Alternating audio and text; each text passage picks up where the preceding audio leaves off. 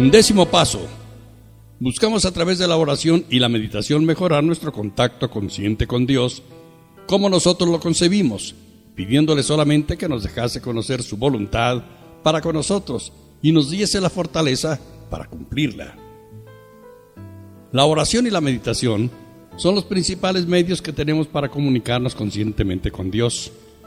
Los alcohólicos anónimos somos gente activa, gozando de la satisfacción de enfrentarnos a la realidad de la vida, generalmente por primera vez en nuestra existencia, y tratando de ayudar al próximo alcohólico que encontremos. Así es que no es raro que tengamos la tendencia a menospreciar la meditación y la oración como si fueran innecesarias en realidad. Si sentimos que es algo que puede sernos útil para cuando se nos presente una emergencia eventual, pero al principio la mayoría de nosotros suele considerarla algo así como una misteriosa maña de clérigos por la cual pudiéramos sacar beneficios de segunda mano, o tal vez no creemos en nada de esto. Para algunos de los recién ingresados y para los que fueron agnósticos que todavía se aferran a la idea de que el grupo de alcohólicos anónimos es para ellos su poder superior, la fuerza de la oración, a pesar de toda la lógica y de la experiencia que lo comprueba, sigue siendo algo que no los convence y a lo que le ponen obstáculos. Aquellos que pensamos así alguna vez, podemos comprenderlos y compadecernos de ellos. Nos acordamos muy bien de algo que teníamos muy dentro de nosotros, como se revelan continuamente con la idea de tener que inclinarnos ante cualquier Dios. ¿Qué de los accidentes, enfermedades, crueldades e injusticias que azotan al mundo? ¿Qué de las desgracias, por el resultado directo de un nacimiento desdichado y en circunstancias ajenas a todo control. En estas circunstancias no puede haber justicia y por consiguiente no puede haber Dios. Algunas veces nuestro alegato era ligeramente distinto. Nos decíamos que indudablemente la gallina había existido antes que el huevo, indiscutiblemente. El universo tenía una primera causa de algún índole, el átomo, unas veces caliente y otras frío. Pero ciertamente no existía prueba de que algún Dios hubiera conocido a los seres humanos o que se hubiera interesado por ellos. Alcohólicos Anónimos nos parecía bien y estábamos prontos a decir que había hecho milagros, pero retrocedíamos ante la idea de la oración y la meditación tan obstinadamente como el científico que se rehúsa a hacer cierto experimento por temor a que éste compruebe que su teoría favorita está equivocada. Claro, que al fin experimentamos y cuando los resultados fueron inesperados, pensamos de otra manera. De hecho, supimos que había algo distinto que desconocíamos y así fue como aceptamos la meditación y la oración. Y hemos descubierto que lo mismo le puede suceder a cualquiera que trate de lograrlo. Bien se ha dicho, los únicos que se burlan de la oración son aquellos que nunca han tratado realmente de rezar. Aquellos de nosotros que ya tenemos el hábito de rezar, no podemos prescindir de la oración. Del mismo modo que no podemos vivir sin aire y sin comer. Cuando rechazamos el aire o la comida, el cuerpo sufre. Y cuando nos alejamos de la meditación y de la oración, en igual forma privamos a nuestras mentes, emociones e intuiciones de un sostén vital que necesitan así como el cuerpo falla por falta de alimentación, también puede fallar el alma. Todos necesitamos la luz de la realidad de Dios, el alimento de su fuerza y el ambiente de su gracia. Los hechos de la vida de Alcohólicos Anónimos confirman en un grado sorprendente esta verdad eterna.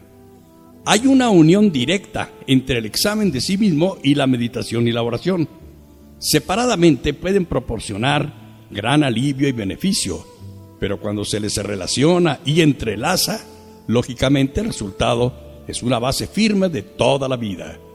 De vez en cuando se nos puede conceder entrever esa realidad fundamental, el reino de Dios, y se nos consolará y se nos asegurará que nuestro propio destino está seguro en este reino.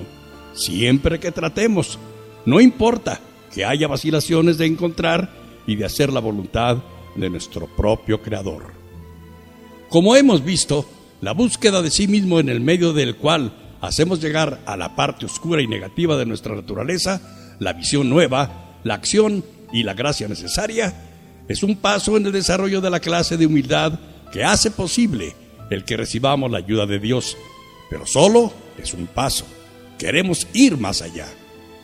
Desearemos que crezca y florezca lo bueno que hay en nosotros. Tendremos mucha necesidad de aire tonificante y de alimento. Pero antes que nada, necesitamos la luz del sol. Casi nada crece en la oscuridad. La meditación nos proporcionará la luz del sol. ¿Cómo le haremos para meditar? La experiencia real que existe de la meditación a través de los siglos es inmensa. Esparcidas en todo el mundo, todas las religiones guardan tesoros para los investigadores. Es de esperarse que todo aquel alcohólico anónimo que tenga algún nexo religioso en el cual se haga énfasis en la meditación, vuelva a practicar esa devoción con más firmeza que nunca. Pero ¿qué de aquellos de nosotros que por desgracia no sabemos ni cómo empezar? Bien, podemos empezar en esta forma. Veamos lo que realmente es la oración. No tendremos que ir lejos a buscarla. Los grandes hombres de todas las religiones nos dejaron un legado maravilloso. Examinemos esta oración que se considera clásica. Su autor fue un hombre considerado como santo desde hace siglos. Este hecho no nos va a asustar ni a predisponer, porque aunque no fue un alcohólico, sí padeció como nosotros disturbios emocionales, y cuando salió de ese estado, expresó en esta oración lo que pudo entonces ver y sentir y lo que quería llegar a ser. Señor, haz de mí conducto de tu paz, para que allí donde haya odio pueda llevar amor, para que a donde haya el mal pueda llevar el espíritu del perdón, para que donde haya discordia pueda llevar la armonía, para que donde haya error pueda llevar la verdad para que a donde haya la duda pueda llevar la fe, para que a donde haya el desconsuelo pueda llevar la esperanza, para que a donde haya tinieblas pueda llevar la luz, para que a donde haya tristeza pueda llevar alegría.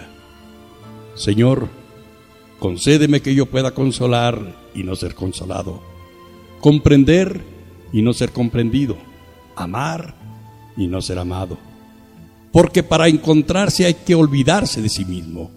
Perdonando, seremos perdonados. Al morir es cuando despertamos a la vida eterna. Amén.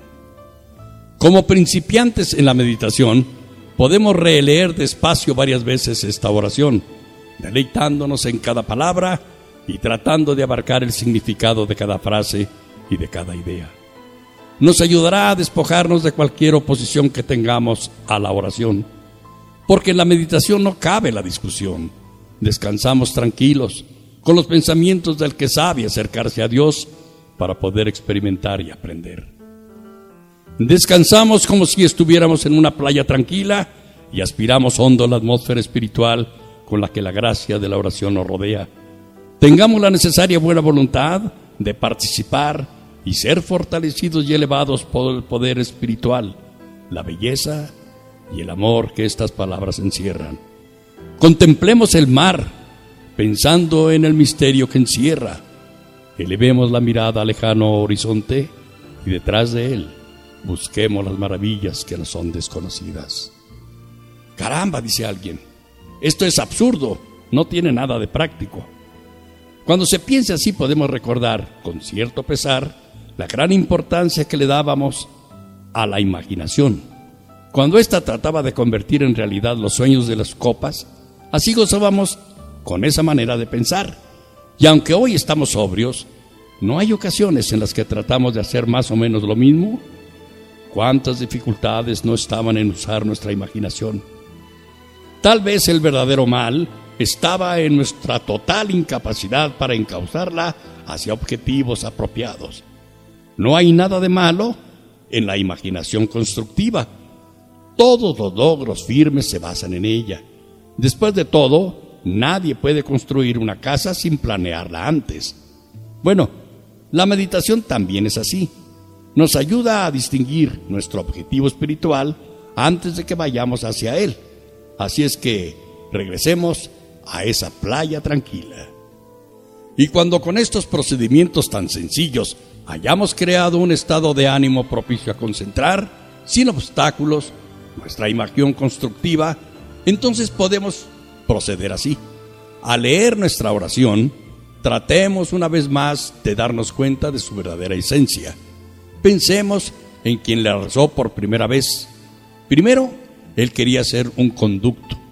Después, pidió la gracia necesaria para otorgar amor, perdón, armonía, verdad, fe, esperanza, luz y alegría a cuanto ser humano pudiera. Después expresa su anhelo y su esperanza. Tenía esperanzas de que con la voluntad de Dios pudiera encontrar alguno de estos tesoros. Esto trataría de hacerlo según él, olvidándose de sí mismo. ¿Qué quiso decir con la expresión olvidarse de sí mismo y cómo se proponía llevar a cabo lo que ella implica? Le pareció mejor consolar que ser consolado, comprender que ser comprendido, perdonar que ser perdonado. Esto podría ser parte de lo que se llama meditación, tal vez nuestro primer intento de penetrar en una esfera espiritual. Después de este intento, se debe uno fijar en la situación en que está ahora y pensar en lo que podría ser de nuestras vidas si pudiéramos acercarnos más al ideal que hemos estado tratando de vislumbrar. La meditación es algo que siempre puede perfeccionarse. No tiene limitaciones guiados por los ejemplos y las enseñanzas que hayamos obtenido, es esencial ahora aventurarse solo y de acuerdo con la manera de ser de cada quien. Pero el objetivo siempre es el mismo, mejorar nuestro contacto consciente con Dios, con su gracia, sabiduría y amor. Y recordemos que en realidad la meditación es algo muy práctico. Uno de los primeros resultados que se obtienen de ella es el equilibrio emocional. Con ella podemos ampliar el conducto entre nosotros y Dios, tal como cada quien lo concibe. ¿Y la oración? La oración es la elevación a Dios del corazón y de la mente, y en este sentido también abarca a la meditación. ¿Cómo podemos proceder? ¿Y en qué forma está relacionada con la meditación? La oración, como se le considera comúnmente, es un ruego que se le hace a Dios disponiendo ya de más medios, tratemos de pedir aquello que es debido y que nosotros y los demás necesitamos. Y creemos que el límite de nuestras necesidades está bien definido en esta parte del paso undécimo que dice, pidiendo lo que nos iluminase a fin de poder cumplir con su voluntad. Esta es una frase de petición que puede hacerse a cualquier hora. Por la mañana pensamos en las horas venideras. Tal vez Pensemos en nuestro trabajo de ese día y en las oportunidades que en él tendremos para ser útiles y de poder ayudar, o en que se nos pueda presentar algún problema. Posiblemente el día de hoy traiga la continuación de algún problema serio que no se resolvió ayer. Nuestra reacción inmediata será caer en la tentación de pedir soluciones específicas para nuestros problemas y capacidad para ayudar a otros, tal como ya habíamos pensado que deberíamos hacerlo. En este caso le estamos pidiendo a Dios que obre a nuestro modo. Por consiguiente, debemos considerar cuidadosamente cada petición para poder darnos cuenta de la cual es su verdadero mérito. Aún así, cuando se hagan peticiones específicas, será bueno añadirle a cada una de estas salvedad, si es tu voluntad. Sencillamente le pedimos a Dios en el transcurso de cada día que nos permita obtener la gracia para comprender su voluntad y cumplirla. A medida que transcurre el día, podemos detenernos cuando haya que afrontar determinadas situaciones y tomar ciertas decisiones y volver a pedir sencillamente, hágase tu voluntad y no la mía. Si en ese momento nuestro estado emocional fuera depresivo, será mejor tratar de equilibrarnos al recordar o repetir cualquier frase u oración que nos hubiera llamado la atención en nuestra lectura o meditación. El solo hecho de repetirla frecuentemente nos ayudará a remover obstáculos tales como la cólera, el miedo, la frustración y el mal entendimiento y a volvernos hacia la clase de ayuda más segura en momentos difíciles. Que se haga la voluntad de Dios, no la nuestra. En estos momentos críticos, si recordamos que es mejor consolar que ser consolado, comprender que ser comprendido, amar que ser amado, estaremos siguiendo lo que es el propósito del paso undécimo. Desde luego que es razonable y comprensible que a menudo se haga esta pregunta. ¿Por qué no podemos dirigirnos directamente a Dios cuando tenemos un problema específico que nos aflige? ¿Y por qué no podemos obtener de Él respuestas positivas y definitivas a nuestras preguntas a través de la oración? Esto puede hacerse, pero tiene sus riesgos. Hemos conocido a muchos alcohólicos anónimos que han pedido con mucho empeño y fe que Dios les dé direcciones claras en asuntos que van desde crisis familiares o económicas hasta defectos personales como la morosidad. A menudo, las ideas que parecen venidas de Dios no parecen resolver nada. Resultan ser en realidad racionalizaciones inconscientes bien intencionadas. El miembro de Alcohólicos Anónimos, o más bien cualquier persona que trate de normar su vida rígidamente de acuerdo con esta manera de rezar, resulta un individuo particularmente desconcertante por esa exigencia de que Dios responda a sus demandas egoístas a cualquier pregunta o comentario que se le haga de sus actos. Inmediatamente saca a relucir la confianza que tiene en la oración como guía en toda clase de asuntos, sean importantes o no. Puede haber olvidado que su manera de pensar voluntariosa y la tendencia humana a reaccionalizar han distorsionado eso que él llama guía. Con las mejores intenciones, tiene a imponer su voluntad en toda clase de situaciones con la cómoda certeza de que está obrando de acuerdo con las instrucciones específicas de Dios. Con esa ilusión puede, sin quererlo, causarse verdaderos estragos. También caemos en otra tentación parecida nos formamos ideas acerca de lo que creemos que es la voluntad de Dios para con otras personas. Nos decimos, este debe ser curado de su mal fatal, o ese debe ser liberado de su sufrimiento emocional. Y rezamos, porque se cumpla cada una de estas cosas, esas oraciones constituyen fundamentalmente buenos actos, pero a menudo están basadas en una suposición de que la voluntad de Dios es para con esas personas con las que rezamos. Esto significa que el lado de una oración fervorosa puede haber cierto grado de presunción y fatuidad de nuestra parte. La experiencia de Alcohólicos Anónimos indica que en estos casos debemos rogar que se haga la voluntad de Dios, sea como fuere, para otros, así como para nosotros mismos. En Alcohólicos Anónimos hemos descubierto que los verdaderos buenos resultados de la oración son indiscutibles. Todos los que han insistido han hallado un grado de fortaleza que normalmente no poseían. Han encontrado un grado de sabiduría va más allá de lo que es su capacidad normal. Y han encontrado una creciente tranquilidad espiritual que pueden sostener con firmeza en circunstancias difíciles. Descubrimos que recibimos dirección de nuestras vidas en el mismo grado que dejamos de hacerle a Dios peticiones, aun aquellas que están de acuerdo con nuestras exigencias. Casi cualquier alcohólico anónimo con alguna experiencia podrá decir cómo han cambiado sus asuntos en una forma inesperada, desde que empezó a tratar de mejorar su contacto consciente con Dios. También mencionará que en cada periodo de aflicción y de sufrimiento, cuando la mano de Dios parecía pesada y aún injusta, se aprenden nuevas lecciones de cómo vivir, que se descubren nuevos recursos de fortaleza y finalmente que se llega a la convicción de que Dios sí maneja en una forma misteriosa los prodigios que realiza. Todo esto debe ser alentador para aquellos que rechazan el acto de orar porque no creen en ello o porque se sienten distanciados de la ayuda y la dirección de Dios. Todos nosotros, sin excepción, pasamos por épocas en las que solamente podemos rezar cuando nos esforzamos a hacerlo. Ocasionalmente vamos aún más lejos.